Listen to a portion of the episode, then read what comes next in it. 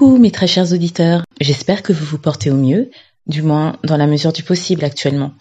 Nous vivons un moment tristement historique et je ne pouvais dans ces conditions conserver le format actuel du podcast. C'est pourquoi j'ouvre une série spéciale, et oui, encore une, relative à votre ressenti sur le confinement, sur le pire de ce dernier, mais surtout sur le meilleur car cela reste quelques grammes de bonheur. Allez, c'est parti. Quelques grammes de bonheur. Quelques grammes de Quelques bonheur. grammes de bonheur. Quelques grammes de bonheur. Quelques grammes de bonheur. Quelques grammes de bonheur. Quelques grammes de bonheur. Quelques grammes de bonheur. Quelques grammes de Quelques grammes bonheur. de bonheur. Quatre grammes de bonheur. Bonjour ou bonsoir, quelle que soit l'heure, bienvenue à tous. Aujourd'hui, nous sommes avec Michel, 45 ans, qui réside à Chenoise et qui est conducteur routier. Bonjour Michel. Bonjour. Comment vas-tu Ben ça va, ça va, tranquillement, tout petit. Oh, merci de nous faire euh, le plaisir et l'honneur de participer au podcast. Alors, tu es euh, conducteur routier. En quoi consiste ce métier? Ben je suis sous la route, euh, je prends de la marchandise fraîche ou gelée, je pars d'Orangis, que je ramène euh, dans toute la France. D'accord. Et tu vis à Chenoise. où se situe cette ville et comment s'appellent les habitants?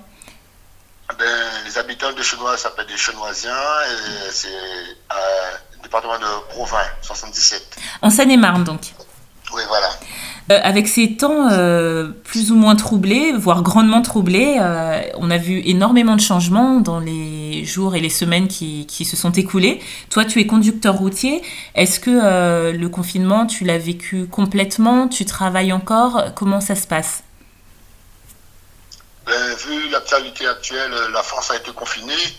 Donc nous, conducteurs euh, produits, euh, de produits euh, frais et surgelés, nous étions toujours en activité pour livrer euh, les grandes surfaces, les petites surfaces pour permettre aux, aux Français d'aller se ravitailler euh, pour se nourrir. Voilà, donc tu fais partie de tous ces héros en ce moment, personnel médical, dans les supermarchés, etc., qui, se, qui ont continué à aller travailler au charbon, comme on dit, euh, pour que euh, Voilà, le pays puisse continuer à tourner. Merci, merci, Voilà. un grand merci pour ça, tout d'abord.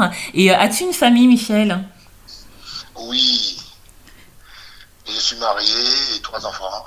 Oui, et comment est-ce que ça s'est passé pour euh, ton épouse aussi est confinée? Les enfants, euh, bah, oui, les enfants, on le sait, euh, ont dû rester à domicile.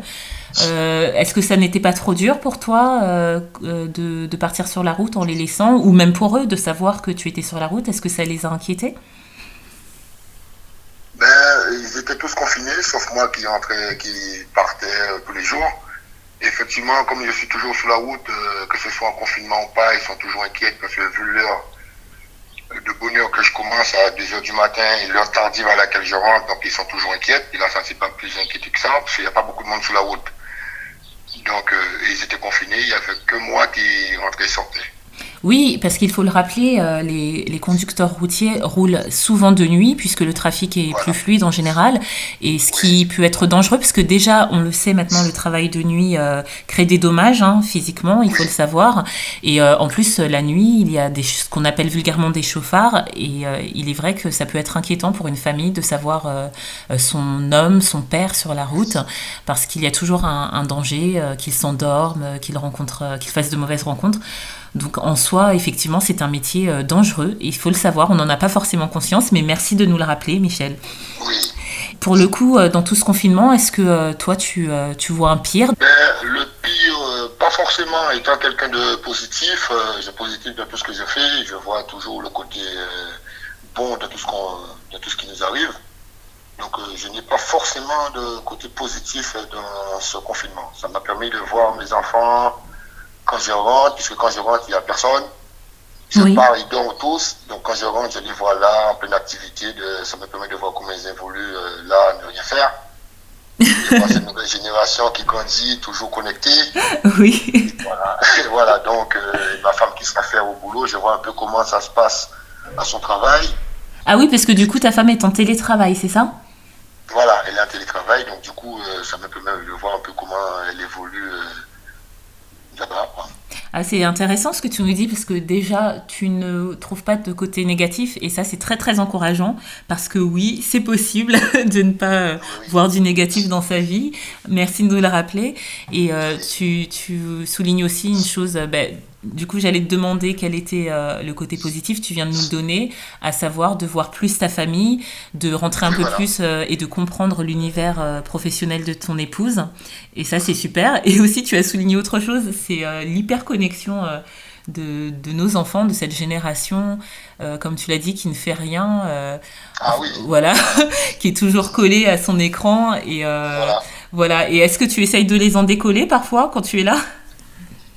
Étant donné que nous avons de quoi faire euh, dans le jardin, donc j'essaie de les amener dehors de temps en temps pour faire du bricolage. Comme là, en ce moment, je suis à l'extérieur, Oui. je fais euh, du bricolage. Ben, ils viennent de temps en temps et, et tout, voilà. Mais quand il suffit que tu tournes, que tu fasses autre chose, ils ont déjà disparu. mais bon, j'essaie quand même, j'essaie quand même de les amener à, à faire autre chose quand même. Mais bon, c'est pas facile. Ça, ça ne dure pas une heure, mais au moins c'est déjà ça. C'est déjà ça. Mais bon, c'est pas, voilà, pas facile. Je trouve que tu es un bel exemple parce que euh, quelque part ce que tu dis c'est que euh, oui parents soyons responsables prenons nos responsabilités essayons de passer euh, du temps avec nos enfants et du temps productif et petit à petit Voilà. même si c'est pas facile qu'on ne se décourage pas euh, peu- ils vont ils vont commencer à aimer ça et puis ça leur fera des bons souvenirs plus tard à savoir bah, Ouais, tout à fait. Tout voilà, À fait. moi je bricolais avec papa euh, et tout, et ça ce sont des choses qui vont rester plus que euh, les jeux vidéo sur lesquels peut-être Ah, ils jouent. tout à fait. Et ça c'est très important. Merci, merci pour l'essence et euh, de, de, de tout ce que tu apportes. Et euh, au niveau psychologique, est-ce que, euh, avec toutes les informations qui ont afflué, les incertitudes jusqu'à présent, tu as craint quelque part pour ta famille, pour les tiens, pour tes collègues, ou pas du tout? Pas du tout, étant donné, comme je disais tout à l'heure, étant quelqu'un de positif, je me dis que tout ce qui arrive a forcément un cheminement dans la vie et qu'il faut comprendre pourquoi c'est arrivé, ce qui ce que nous amène à les décisions à prendre pour le futur et savoir comment ça fonctionne. Je n'ai pas du tout été inquiète pour les miens, du tout inquiète pour les collègues de travail. Je, me dis que si quelque chose nous arrive, c'est que ça devait nous arriver, que malgré toutes les mille protections qu'on prend, s'il devait nous arriver quelque chose, il ne faut pas trop non plus euh, se dire que ça ne devait pas arriver. Ça n'arrive pas qu'aux autres. Oui. Donc euh, voilà. Donc, mais je prie pour ça, pour que qu'on se tienne à l'abri, que cela nous enseigne quelque chose pour qu'on puisse évoluer autrement. Oh, tu sembles quelqu'un de très sage, déjà de très positif, ce qui est euh, formidable, mais ensuite euh, tu sembles être quelqu'un qui prend la vie comme elle vient en essayant de relativiser et d'en tirer des leçons, et ça c'est très très important. Bah dis-moi, si tu es réellement comme ça, ton épouse et tes enfants ont de la chance de t'avoir. Eh ben, j'espère. en plus, tu as, tu as un rire superbe et communicatif, c'est génial. ah oui. Écoute, je te remercie euh, énormément pour euh, ce partage et je te remercie encore une fois euh, de continuer à aller sur les routes pour que nous puissions avoir de quoi manger et euh, de quoi ne pas nous bousculer euh, dans les magasins comme on a pu le voir au début euh, de, Voilà. de cette pandémie. Voilà. Je te souhaite de prendre soin de toi, de faire très très attention lors de tes heures de travail, de faire attention à toi, de prendre soin de ta famille, des tiens et puis surtout lorsque les choses seront un peu revenues à la normale, n'hésite pas à revenir nous raconter un bonheur de ta vie, ce sera avec un réel plaisir. Ben, merci, pas de souci. Et ben, bon week-end aussi à vous. Et merci à Mille comme de bonheur de nous permettre de nous exprimer, de faire ressortir ce que nous ressentons. Et longue vie à De bonheur. Merci énormément. Et n'oubliez pas, vous autres, le bonheur, aussi léger soit-il, n'est jamais loin. Alors sachez le voir, vous en saisir et l'apprécier. À bientôt. Quelques grammes de bonheur. Quelques grammes de Quelques bonheur. grammes de bonheur. Quelques grammes de bonheur. Quelques grammes de bonheur. Quelques grammes de bonheur. Quelques grammes de bonheur. Quelques grammes de bonheur. Quelques grammes de Quelques bonheur. grammes de bonheur. Quatre grammes de bonheur.